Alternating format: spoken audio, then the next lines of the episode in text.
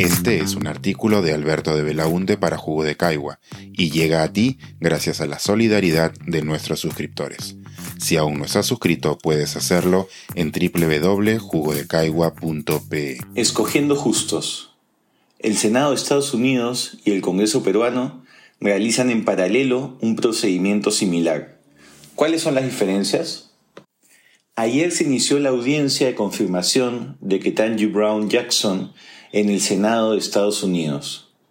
De salida airosa y conseguir los votos necesarios, Jackson se convertirá en la primera mujer afroamericana en ser juez de la Corte Suprema de Estados Unidos en toda su historia.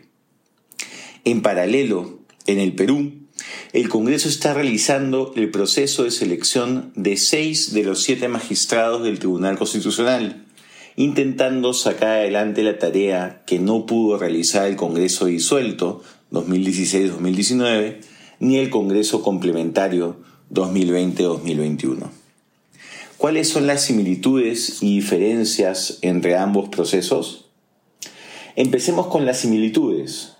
En ambos casos se trata de elegir juristas que ocuparán la más alta corte de interpretación constitucional. Si bien son sistemas jurídicos y modelos de control constitucionales distintos, en ambos casos se trata de las instituciones que tienen la última palabra al interpretar la Constitución, estableciendo jurisprudencia vinculante para todas las demás cortes con sentencias cuyos efectos irán más allá de los casos concretos. Así, una resolución de la Corte Suprema Norteamericana nuestro Tribunal Constitucional pueden terminar afectando la vida de miles o millones de personas en los años por venir. Decisiones como las controversias alrededor de los derechos reproductivos de las mujeres, la aprobación o no del matrimonio igualitario, la flexibilización o endurecimiento del control migratorio, son algunos de los temas que han sido vistos en estas cortes y que no han estado libres de controversia. Otra similitud es que en ambos procesos se involucra el poder político. El sistema de nombramiento pasa por el Parlamento, entendiendo que se trata de un espacio con la legitimidad democrática para tomar tan importante decisión. Se entiende que la labor de los jueces de dichas cortes no es solo jurídica, sino también política en el sentido de que terminan controlando el ejercicio del poder político e impactando en el disfrute de derechos de parte importante de la población. Así, otra coincidencia que podemos encontrar es que los juristas elegidos suelen responder a la tendencia ideológica predominante en el Congreso que los elige.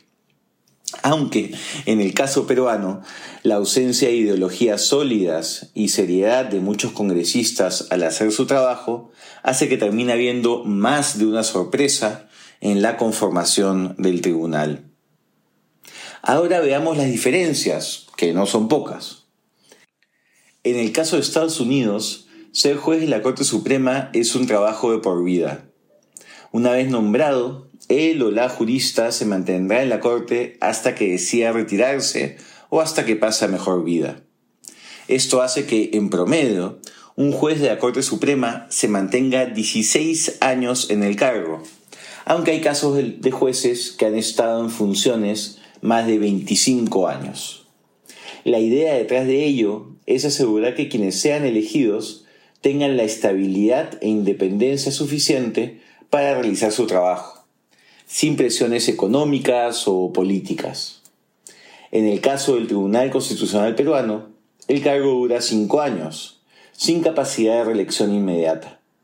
En la práctica, el tiempo en el cargo termina siendo mayor por la incapacidad del Congreso para nombrar a los reemplazos, pero la lógica detrás es tener un tribunal que se renueve por completo con regularidad, como todos los altos cargos en el Estado peruano.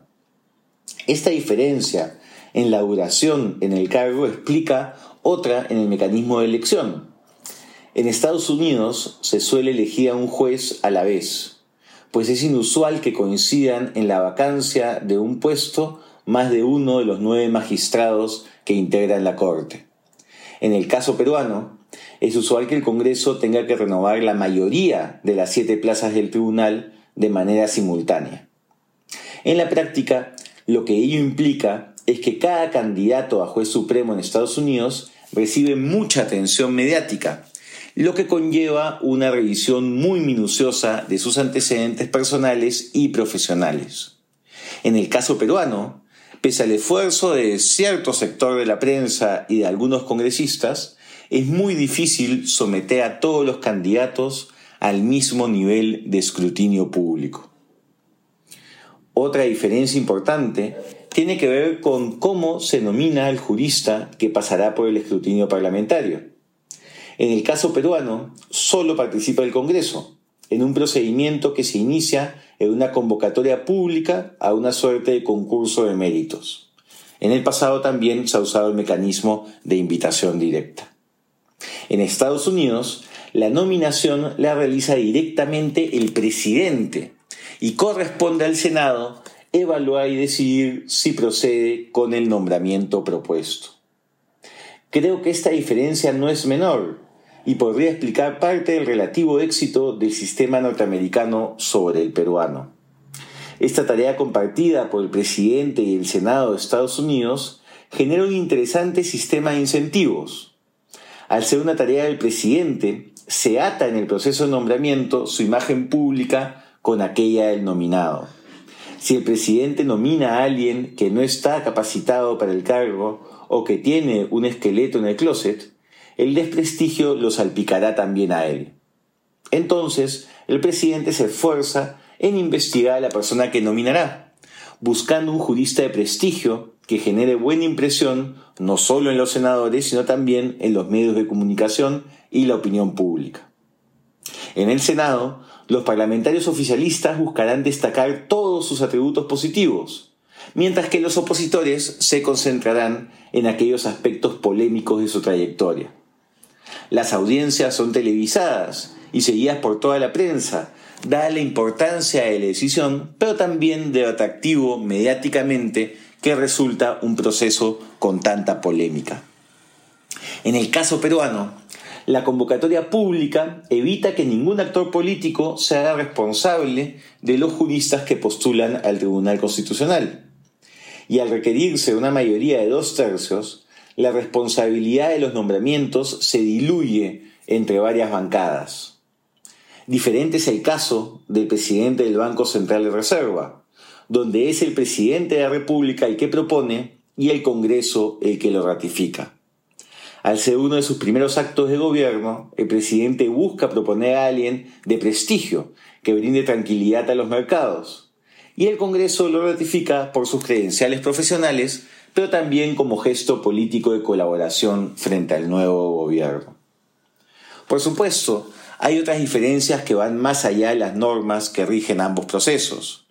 La estabilidad del sistema bipartidista norteamericano y su respeto por la institucionalidad democrática son dos elementos que tienen que tenerse en cuenta en cualquier esfuerzo comparativo.